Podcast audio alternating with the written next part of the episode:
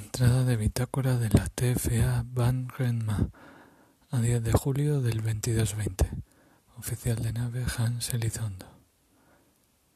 Hoy ha sido el primer audio de Yun Sim. No ha estado mal, aunque la cual dice que no es la misma voz. He estado con Wei analizando el tema de las turbulencias ya que ha pasado un mes y ya tenemos información de los sensores exteriores e interiores que podemos interpretar.